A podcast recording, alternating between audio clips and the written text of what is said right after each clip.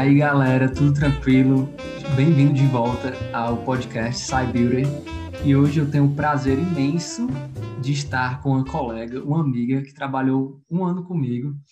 E a gente vai falar sobre um assunto que eu considero muito importante na nossa formação, que a gente passou um ano trabalhando em atendimento domiciliar.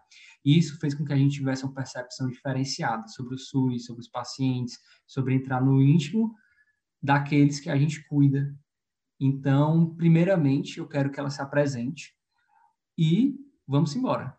Oi, gente, eu sou Jade, amiga do Samuel, um amigo que a vida botou, né, uniu nós dois por meio da nossa experiência profissional, certo? Vou começar me apresentando, eu tenho 25 anos, sou médica, formada pela, pelo Centro Universitário Unicristos, aqui em Fortaleza, no Ceará, na turma de 2019.2. Nasci em Cáceres, no Mato Grosso, mas vivi minha vida toda no Ceará, então sou cearense de coração.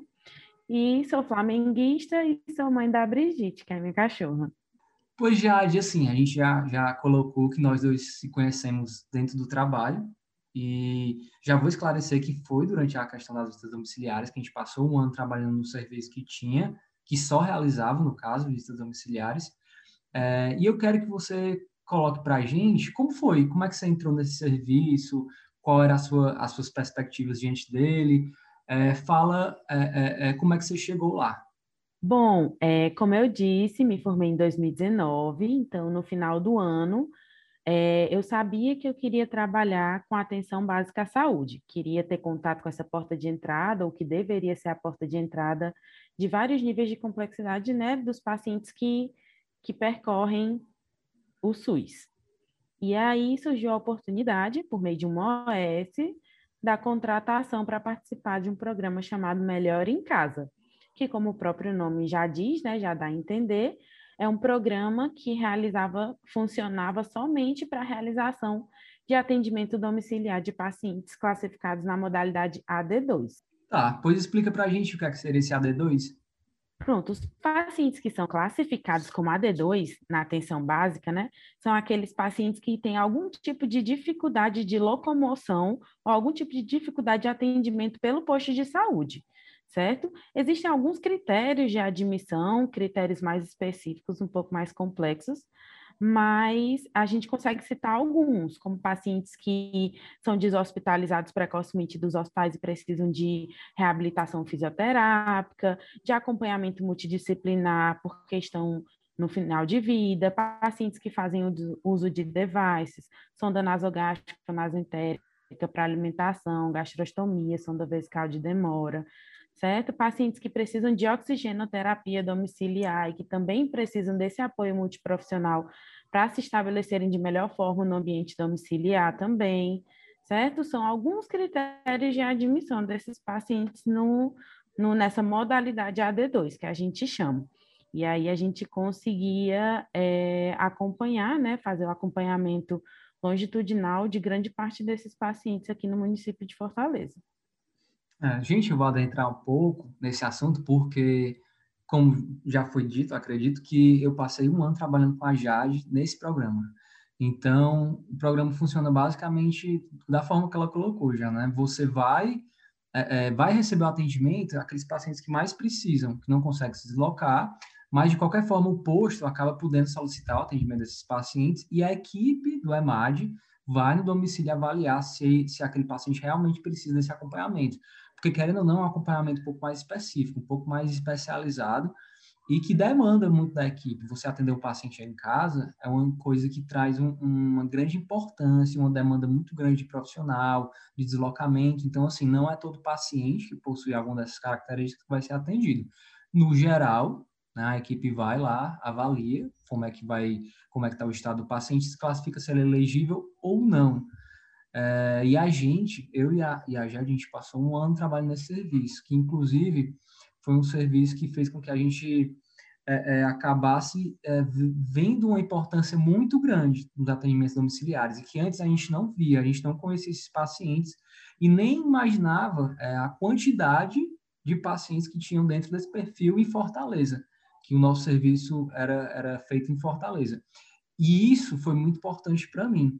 Eu queria até entender, da, da tua percepção, Jade, qual foi a importância que, que você encontrou, assim, nesses atendimentos? O que é que diferenciava dos atendimentos que eram ambulatoriais, que eram no posto? Qual é a diferença que você vê nessa situação? É mais ou menos isso que você falou, né? É, as visitas domiciliares, elas são consultas ambulatoriais, só que dentro do ambiente do paciente. Às vezes parece que é como se a, gente já chegasse na casa do paciente sabendo como profissional o que fazer, né? Como cuidar, porque a gente sabe o que é a doença, sabe como é o tratamento, mas a gente tem que gerir o cuidado no geral. Então, são vários aspectos que a gente tem que lidar a partir do momento que a gente adentra o ambiente, que a gente, entre aspas, invade a casa, o domicílio, o local que aquele paciente está instalado, para poder trazer algum tipo de cuidado, de cura, de conforto para ele. Então, a gente vai sim prestar atenção, a gente vai ligar, a gente vai dar importância aos aspectos clínicos, mas a gente vai dar muita importância também para os aspectos socioeconômicos, tanto do paciente quanto da família, os aspectos ambientais, a dinâmica familiar é uma coisa de extrema importância para a gente. Então, a partir do momento que a gente começou né, a entrar em campo, que a gente começou a colocar em prática o que era o objetivo do nosso serviço, a gente conseguiu ver a importância dele, a importância da criação dele para o sistema de saúde e para a melhoria da qualidade de vida desses pacientes, né? Como você mesmo disse, a gente chegava a pensar assim, meu Deus, como é que esses pacientes, do jeito que, que eles se encontram nesse momento, como é que eles conseguiam ter a atenção que eles necessitam só do posto de saúde? Eu digo só porque o posto já tem muitas funções, já tem muitas tarefas, mas como era que ele conseguia, sendo um pouco mais complexo, né, clinicamente falando, obter o tratamento que era necessário para que ele para que ele melhorasse. E aí a gente conseguiu é, dar um pouco mais de importância para o nosso trabalho, para aquela função que a gente estava exercendo, e conseguiu até explicar para o próprio paciente, para as outras pessoas, para às vezes para a vizinhança, é, a importância da visita domiciliar, do atendimento domiciliar, desse cuidado integral que a gente estava realizando. É, achei muito importante que você colocou e é uma coisa que me chamou muita atenção também. Primeiro ponto, que foi isso, o último que você disse, né? Como esses pacientes é, é, eram vistos, que realmente é uma coisa que chamava atenção antes do programa. E outra coisa é a fragilidade que a gente, como profissional de saúde, entra no ambiente do paciente. Né? Eu vou explicar um pouco melhor. A, a gente, profissional da saúde, a gente sempre está dentro de hospitais, a gente sempre está dentro de sistemas e locais que favorecem o nosso cotidiano. Por exemplo, quando o paciente entra dentro do hospital, ele entra no local que eu estou acostumado. Quando ele vem para o posto de saúde, ele entra no local que eu sou familiarizado, que eu me sinto pertencente daquilo. E o paciente não, muitas vezes ele se sente um pouco fora daquele local, um pouco fora daquele contexto, e muitas vezes ele se sente um pouco acuado diante da situação de estar doente, e, e ele até por, por, próprio, próprio pensamento, né, sem pensar muito, ele se sente é, até um pouco fora daquela realidade. E quando a gente realiza visitas domiciliares, é uma questão totalmente diferente. Nós, que somos os profissionais da saúde, entramos dentro do íntimo daquele paciente, a gente entra no domicílio dele. E muitas vezes, nesse primeiro momento, quem se sente acuado somos nós. Então, até esse paradigma de ser acostumado a entrar dentro do, é, vamos dizer assim, a, a, entrar em um ambiente inóspito para a gente, naquele primeiro momento, a gente teve que quebrar. E isso é uma coisa que foi, fez, fez com que eu, eu, eu me sentisse um pouco mais preparado em lidar com os pacientes, inclusive fora do domicílio. Você começa a entender que o contexto daquela pessoa que está dentro do seu consultório pode ser um contexto totalmente diferente. Você às vezes nem imagina. E como a gente estava dentro, estava realizando essas visitas domiciliares, a gente começou a ver, a gente começou a enxergar esses pacientes, a realidade deles, como de fato é uma coisa muito difícil. É, isso acaba levando a outra coisa, que é o trato com a família, que é você conhecer o ambiente é, domiciliar, você conhecer os, os parentes, porque a, a, consulta ela acontece no âmbito geral, não só no âmbito do, do paciente. É, eu queria, Jade, eu sei que você trabalhava numa área que era um pouco mais complexa do que a minha, Eu queria que você colocasse para a gente a questão do trato com os cuidadores, é, como é que você sentia essa área, quais eram os percalços que você possa ter passado, então até as felicidades, é, porque a gente acaba se surpreendendo muito nesses lugares, né, com, com cuidado, com as pessoas que têm, que acabam tendo um, um esforço sobre-humano para tratar daquele paciente. É, antes de falar né, do cuidador em si, é importante a gente falar da família no geral, já fazendo uma ligação até com o item anterior que a gente estava conversando sobre, né? Como a gente entra na casa, no ambiente do paciente, a gente entra em contato diretamente com a família daquele paciente, com as pessoas com quem aquele paciente reside ou se relaciona diretamente.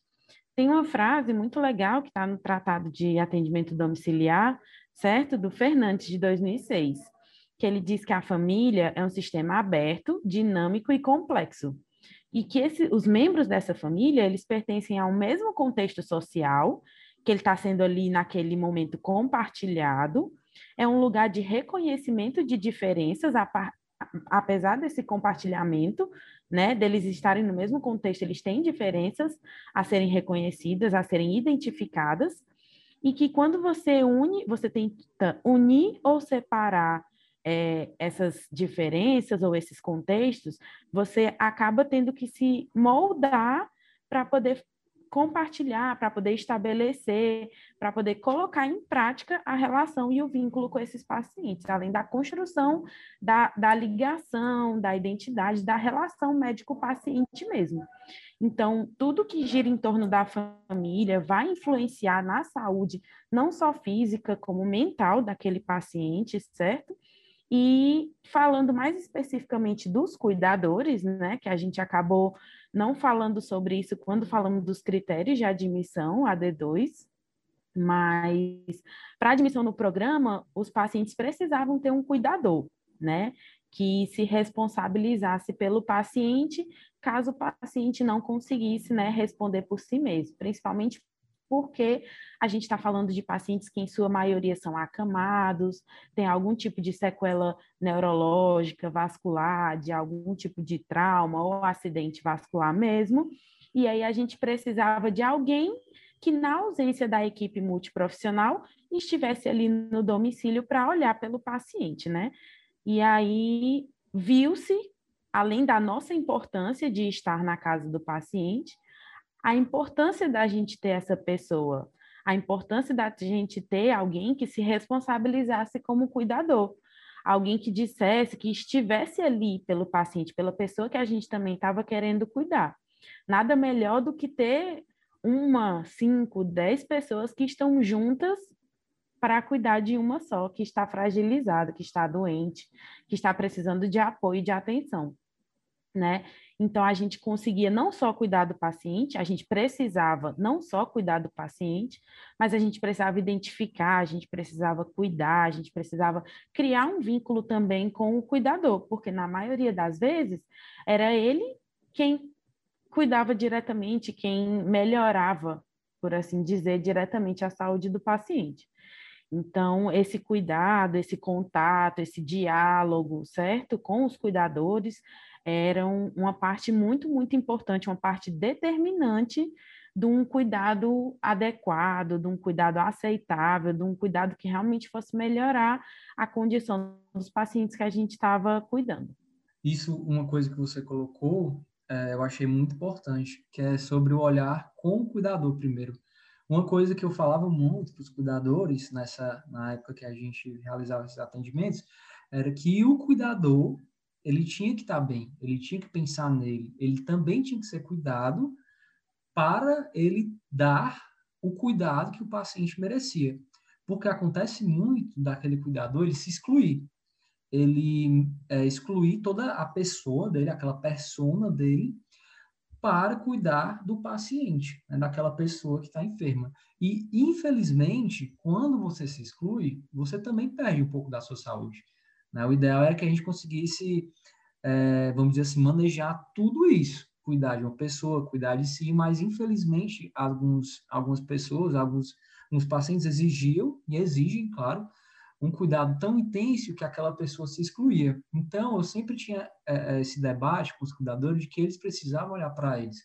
Porque se eles estão bem, né, e eles querem dar o melhor para aquele, aquele familiar que está enfermo, quando eles ficam bem, eles estão dando o melhor. Mas se eles, algum dia, quebrarem, né, aquela roda que eles têm de estar tá fazendo sempre as mesmas coisas, aquela roda quebrar, porque eles não estão cuidando deles, acaba que isso também geraria um prejuízo para o paciente, porque eles são as pessoas que são diretamente responsáveis. Então, essa visão do cuidador é fundamental, com certeza, Jade. Assim, é uma coisa que a gente tem que deixar bem, bem frisado, que o cuidador é muito importante e que o cuidador ele precisa de uma rede de apoio. Não é porque existe um cuidador principal que todo o resto da família tem que estar tá excluída, ou então que a, que a família acaba colocando responsabilidade todo naquele cuidador, porque é muito estressante. É uma coisa que acaba sobrecarregando e muitas vezes essas pessoas que não cuidam, que não, não são o acesso direto como cuidador, são pessoas às vezes que até, é, vamos dizer assim, falam coisas inapropriadas, porque não estão lá no dia a dia. Né? Então, um, uma é. coisa que a gente tem que colocar é isso, que o cuidador ele precisa de apoio, ele precisa, esse, essa regulação do cuidado tem que ser um pouco mais disseminada do que só um cuidador. É exatamente isso, sabe, Samuel? E assim, a gente não tinha, a gente tem noção, claro, né? Mas nada como viver na prática o quão complexo, o quão difícil é você cuidar de um paciente que na maioria das vezes é dependente de você, mim no caso, cuidador, né, daquele paciente, integralmente para a realização de todas as atividades básicas de vida. Então, é realmente, é muito difícil e, e a gente vai tentando manejar, tentando evitar que aquele cuidador também adoeça, claro que isso na maioria das vezes acontece, e a gente também, como profissional, tem que estar preparado para cuidar não só do paciente, mas também para cuidar daquela pessoa que, que é cuidador, que, que também cuida e que tem a permissão que, como todo ser humano, pode adoecer. E a gente tem que estar preparado para esse cuidado múltiplo também. Faz parte do nosso atendimento domiciliar, dessa nossa clínica mais ampliada do cuidado também. É, uma coisa importante é que a gente ressaltar que quando o cuidador fica muito estressado, quando ele acaba sendo sobrecarregado não tem esse apoio, essa rede maior de apoio, é, ele pode até muitas vezes é, descontar esse estresse nas outras pessoas, inclusive na própria equipe que faz esse acompanhamento do paciente. E isso pode dificultar né, o atendimento do paciente. Pode ser uma coisa que acaba dificultando, mesmo quando a equipe, de todas as formas, tenta manejar isso, tenta não entrar nesse ambiente de estresse, você imagina, você está entrando dentro da casa daquele paciente. Então, assim, acontece sim daquele estresse, daquela sobrecarga, é, respingar na equipe, e isso é uma coisa que desgasta, desgasta a relação com o paciente, desgasta a relação com a família, a equipe também fica um pouco fragilizada por causa disso. É, o ideal, obviamente, seria que todas as, as famílias fossem bem organizadas, fossem bem articuladas enquanto esse cuidado e recebessem bem a equipe, porque, independente de qualquer coisa, a equipe está lá com a visão de ajudar, de trazer o cuidado para o paciente. Né? Muitas vezes a gente tem que é, é, puxar a orelha em relação a alguma coisa que não está sendo feito certo, e a gente sabe que a gente fala isso né, com a intenção de melhorar a vida do paciente. E a gente tenta, claro, colocar tudo à realidade daquela família. Ninguém tenta é, é, colocar, impor uma coisa que não faz sentido naquele contexto, muito pelo contrário. Mas existem coisas que são necessárias e são fáceis e que a gente acaba frisando nesse cuidado e que quando a família não tem esse suporte, suporte mesmo de mão, suporte de carinho, eu nem estou falando muito do suporte financeiro, não. Estou falando do suporte de mão mesmo, dos outros familiares entenderem, é, não, não, não tentarem ser agressivos com o paciente ou com o próprio cuidador. Quando eles têm esse manejo emocional, tudo flui de forma melhor. Agora, Jade, é, eu queria que você falasse sobre as histórias mais impactantes né, que você viveu nessa questão do atendimento domiciliar, porque a gente sabe, como a gente vem discutindo agora no podcast, que a gente adentra ao ambiente das famílias e isso também faz com que a gente tenha muitas histórias. Muitas coisas que a gente vive, né? A gente vai, não vai falar nome de ninguém, a gente vai só tentar compartilhar um pouco da nossa vivência e como isso acaba tocando também o profissional. É bem difícil, né? Escolher nesse momento um só, uma só experiência impactante de vida vivida durante os atendimentos ou durante esse acompanhamento dos pacientes do programa, né, em que a gente passou aí mais de um ano atuando junto, mas é, claro que tem algumas histórias, histórias que marcam a gente. E é, uma delas foi uma paciente de sexo feminino, que tinha em torno de 55 anos, que já foi encaminhada para o programa, né, pelo posto de saúde de referência da área dela, por um diagnóstico de base de uma neoplasia de laringe em estágio muito avançado. Inclusive, abrindo um parênteses, né, no meio da descrição do caso clínico, foi uma história que até hoje me emociona muito, porque ela conseguiu ser compartilhada com vários médicos, inclusive a Thais, médica paliativista, médica de, de família e comunidade e de cuidados paliativos, que também fez o podcast com você, foi uma das principais pessoas a me ajudar na condução desse caso. E uma das coisas que mais me deixou feliz foi a oportunidade de, dentro do SUS, eu ter contato com ela, médica especialista, e poder tirar dela, poder compartilhar com ela e poder conduzir o caso junto com ela, certo? Então, voltando, né?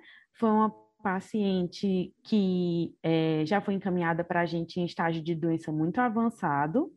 Então, é, ela possuía uma lesão já de exposição de pele, certo? Uma lesão avançada que crescia em meio a um traqueóstomo que não podia ser trocado porque já estava em condições ruins, porque a própria lesão impedia essa troca né? Então, uma paciente que era traqueostomizada, se alimentava por sonda nasoentérica, e a gente foi, recebeu essa paciente para poder dar o apoio à própria e à família, né? Porque quando a gente a conheceu, a gente teve quase certeza de que a gente estava diante de pelo menos os seis últimos meses de vida da paciente, certo?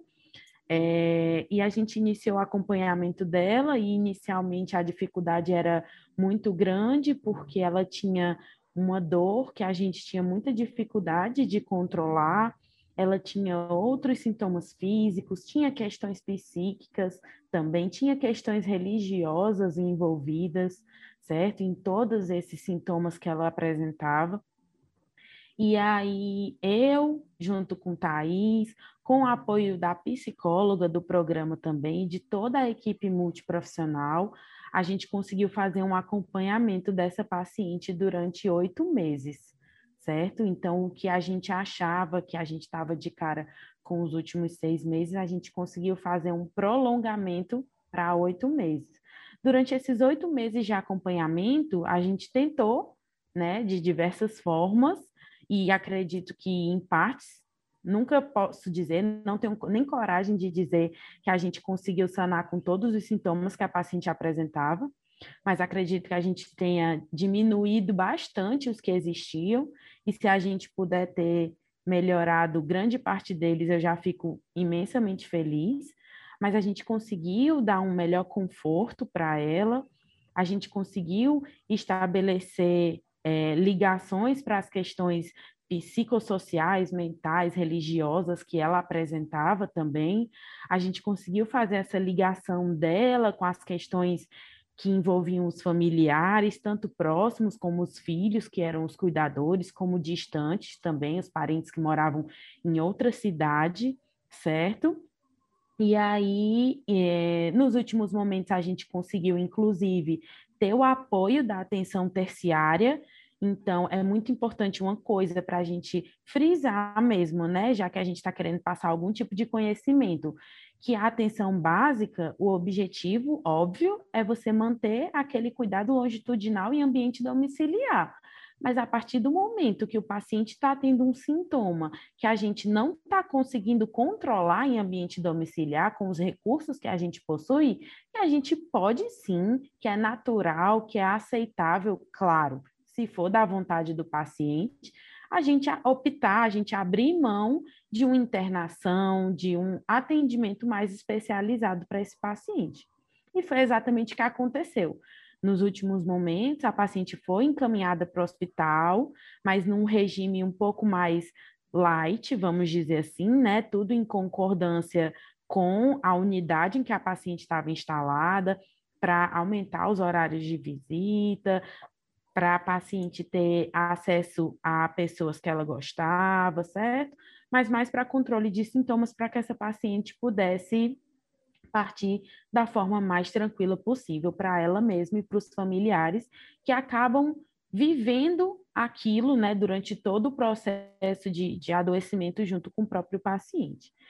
Então, de longe, apesar de terem muitas histórias importantes, muitas histórias significativas para mim durante esse tempo de permanência no programa, é, de cara eu consigo citar o caso dessa paciente, que inclusive eu posso pude compartilhar com outros profissionais também.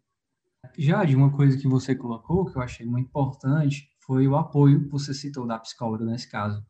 É, eu queria que você falasse para a gente qual a importância né, desse, desse atendimento multiprofissional, que a gente, como médico, é, a gente acaba tendo essa visão biomédica de, de tratar o paciente, diagnosticar, mas nesse contexto desse perfil de paciente, nesse contexto de atendimento domiciliar, como é que você vê a importância do, da, da multiprofissionalidade e como isso facilitou para você nesses atendimentos? Bom, é, a equipe de atendimento domiciliar, né, do Melhor em Casa, do EMAD, era composto por vários profissionais de nível médio e nível superior que eram responsáveis pelo cuidado dos pacientes, certo? E aí, é, a gente também, desde que a gente começou a colocar em prática a nossa rotina, a gente conseguiu ver a importância de cada profissional no processo de, de cuidado daquele paciente. Então, desde a acolhida, desde a admissão do paciente, desde o primeiro encontro, a gente já conseguia perceber a demanda que aquele paciente talvez fosse precisar mais por exemplo, do fisioterapeuta ou do terapeuta ocupacional, certo? E a gente já conseguia fazer um pouco mais esse direcionamento do cuidado, que é uma coisa muito importante, certo? O apoio do, dos outros profissionais, então, mesmo que você achasse ou que aquele paciente talvez não tivesse condições de receber é, o atendimento multiprofissional, a gente poderia a gente podia, né, fora do ambiente domiciliar, a gente tinha esse contato com a equipe, a gente conseguia compartilhar informações, compartilhar experiências, compartilhar opiniões, e isso era extremamente importante. E esse compartilhamento de ideias, eles surgiam principalmente quando a gente ia construir o que a gente chama de plano terapêutico singular, né, que como o próprio nome já diz, é um plano singular, então cada paciente tem o seu, de tratamento. Então, a gente se juntava enquanto equipe, enquanto equipe de saúde, enquanto equipe de cuidado, para poder traçar os diagnósticos daquele paciente, definir metas para o cuidado, para melhora ou para cura ou para reabilitação, a definição das responsabilidades, então a gente tinha que dar nome aos bois, né? Se era reabilitação fisioterápica, muito provavelmente quem deveria ser a maior responsável por aquilo deveria ser o fisioterapeuta. Se ele tivesse algum tipo de doença crônica ou precisasse de algum de alguma medida mais emergencial, muito provavelmente seria a equipe médica, enfermagem ou técnicos de enfermagem, certo? E aí durante o período de acompanhamento dos pacientes, né, a partir da, da atuação individual de cada profissional, mesmo que a gente trabalhe como equipe, a gente conseguia ver e fazer uma reavaliação. Se o paciente tinha melhorado, se não tinha melhorado, como era que a gente podia melhorar, como é que a gente podia modificar o tratamento daquele paciente de um jeito que a gente melhorasse a qualidade de vida dele certo? Então, essa conversa, essa troca de experiências, não só com a equipe multiprofissional, mas também, às vezes, uma dúvida que a gente tinha que a gente conseguia tirar com outros profissionais médicos, é uma coisa que é muito difícil, inclusive, da gente equiparar, né? A gente olhando mundo afora, a gente não tem um programa, não tem um sistema de saúde que disponibilize esse tipo de cuidado, esse tipo de atenção para os pacientes. Então, é extremamente importante a presença é, desses profissionais na casa desses pacientes, principalmente quando a gente está falando de pacientes que saem de hospital mais cedo, então que a gente faz uma deshospitalização precoce para evitar que o paciente prolongue esse internamento, evolua com infecções secundárias, certo? Ou então pacientes que a gente trata em casa e a gente evita que eles superlotem os sistemas terciários de, de saúde. Então, esse acompanhamento multi é de extrema importância para o cuidado integral do paciente. É uma coisa que gera, que chama a atenção, na verdade, é como né, esse programa que a gente participou dá oportunidade para esses pacientes que provavelmente antes não eram tão bem assistidos e ele dá oportunidade para os pacientes receberem a equipe em casa. Né? Não sei se quem está escutando tem noção do que é isso e qual o custo disso. O custo é altíssimo, porque tem que ter um carro, tem que ter um motorista, tem que ter técnico de enfermagem, tem que ter um enfermeiro, a gente tem os médicos, a gente tinha fisioterapeuta, a gente tem é, diversas outras classes de profissionais que podiam, sim, dar essa assistência ao paciente. E dentro do nosso sistema de saúde unificado, o SUS, a gente tinha como fazer isso. Obviamente, era um pouco mais complicado do que sim, simplesmente você querer oferecer o serviço. Todo mundo tentava dar o melhor, fazia o melhor que podia para cada paciente e tentava é, fazer o princípio da equidade, que é você dar mais para aquele paciente que precisava mais aconteceu muito da gente pegar pacientes que queriam muito ser acompanhados, mas que não tinham esse perfil tão necessário. Então, a gente acaba, dentro do sistema de saúde, priorizando quem realmente precisava daquele cuidado, daquele olhar diferenciado. Isso acaba sendo uma coisa também que estressava um pouco a equipe, porque a gente não poderia abarcar todo mundo, mas independentemente disso, era um, um, um trabalho que gerava realização. Eu não sei como é que você se sente já diante da, da dessa experiência que a gente teve, mas para mim foi foi uma experiência de muito crescimento. Um dos pontos foi isso que você falou. A gente tinha a oportunidade de ter uma equipe multidisciplinar que tinha diversos profissionais. A gente tinha colegas para conversar sobre certos casos. A gente tinha um apoio é, é, direcionado em algumas situações, em hospitalizações. A gente, além disso, teve um contato muito próximo com os pacientes, muito próximo com os cuidadores, a gente estava dentro do ambiente deles, dentro da casa deles. E isso me fez crescer como médico, como pessoa, me fez crescer e abrir o meu olho para diversas situações que antes eu não via. Então, assim, esse ano que eu passei lá dentro, é, eu sou extremamente grato, extremamente grato por ter tido essa oportunidade. E eu realmente só tenho a agradecer. Claro, é, acabei saindo do programa para iniciar minha residência de psiquiatria, mas isso é o que fica. Né? Você também já se desligou do programa, é, e é isso. Né? Basicamente, a gente tem que, que entender que, que foi um, um, período que eu poderia até ter ficado mais tempo, mas eu tive essa visão de entrar na psiquiatria para ser psiquiatra na residência, e você alçou outros voos. E tá tudo ótimo, como dizia nosso amigo Felipe, tá tudo bem. E eu queria que tu colocasse um pouco a tua visão, porque essa foi a minha. É exatamente isso, né? Eu sou, sou uma pessoa emotiva e, e eu fico muito, muito emocionada, de felicidade mesmo, de poder ter feito parte de, desse programa, certo? É, foi uma oportunidade única, um, de um crescimento profissional, pessoal, exponencial, certo? Além do, do conhecimento que a gente adquiria no dia a dia, como você mesmo disse, tanto entrando na casa dos pacientes e convivendo né, dentro da, da esfera familiar de cada um, porque cada família é individual, é diferente, tem suas peculiaridades, e a gente tinha sempre que se moldar para poder se fazer entender, para poder criar esse vínculo com os pacientes e com a família. Então, até nisso a gente teve que crescer, né? Você mesmo falou no começo que quando o paciente ele chega no nosso consultório, ele está frágil, ele está doente, ele está ele tá querendo ajuda, né? Então, a partir do momento que a gente invade a autonomia do paciente, que a gente tenta não impor da maneira ruim, mas tenta passar algum tipo de cuidado dentro da casa do paciente, isso é muito mais difícil. Então, a gente teve que crescer, a gente teve que se moldar, a gente teve que se transformar mesmo para poder se fazer entender, né? Mas foi uma experiência engrandecedora que o que é mais importante que eu acho né, que a gente vai levar daqui para frente, onde quer que a gente esteja, na residência, depois de especialista, é uma coisa que a gente construiu dentro da gente por causa dos, dos pacientes, né, por causa das pessoas que a gente buscou ajudar, mas que a gente vai levar, mas que vai ajudar todos os outros, todas as outras pessoas que entrarem em contato com a gente daqui para frente. E é o que mais importa para mim. Foi uma experiência muito, muito boa, muito, muito engrandecedora e que eu vou levar para sempre no coração.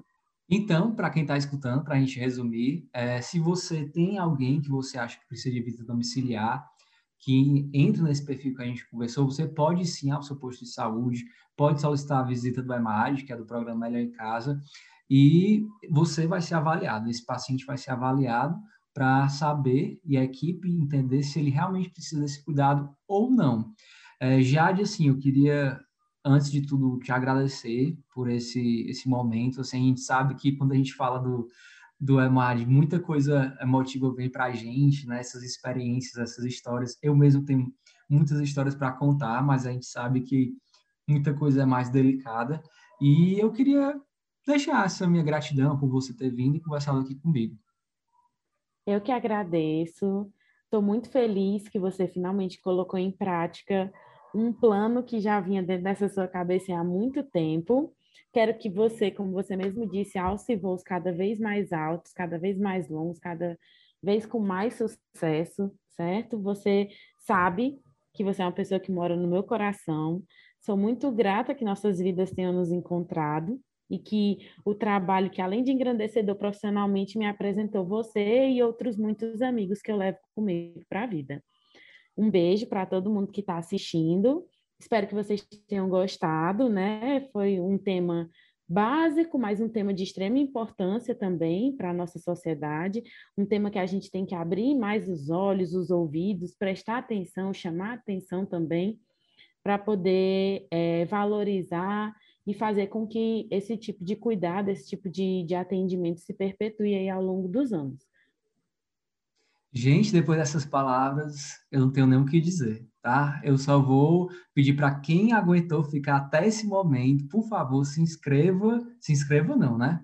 Siga é, o Instagram do SciBuilder, é P-S-Y-B-U-I-L D-E-R, quase que eu não consigo falar agora, e a gente sempre vai estar tá postando frases, sempre vai estar tá tentando interagir. Você pode colocar sua opinião. É, acho que o segredo aqui vai ser sobre interação, vai ser sobre assuntos interessantes, sobre coisas que muitas pessoas não têm acesso, e a gente vai tentar conversar aqui de forma mais leve para que vocês entendam um pouco a perspectiva do outro lado. Né? Você, como paciente, entende a perspectiva do médico, e eu vou trazer pessoas que é, é, que, por exemplo, não são médicas, obviamente, para colocar a perspectiva dela e eu entender. Eu também estou aprendendo muito com isso. Jade, muito obrigado. A gente vai encerrar por aqui. Se você quiser dar uma mensagem final, fique à vontade. O que eu gostaria de falar, eu já tentei transmitir da maneira mais fácil para que todo tipo de público que escutar você consiga entender, certo? Eu exalto de coração a saúde, exalto de coração o SUS, nós somos fruto e nós somos meio de atuação do SUS. Então, a gente tem que valorizar o que é nosso, a gente tem que valorizar, apesar de todas as limitações, né, que não vale a pena que ser citado, a gente tem que, que valorizar o que dá tanto para a gente, né? Que bom, que bom que a gente pode ser meio disso, que bom que a gente pode levar coisas boas, né, por meio da nossa profissão, por meio do que a gente estudou para ser, para as pessoas que mais precisam. E espero ter servido de inspiração, né? Nós dois, para as pessoas que estão aí meio em dúvida do que fazer, do que seguir, até mesmo dentro da área médica. Adorei. Mas é isso mesmo. Viu? E salve o SUS. Até mais, gente.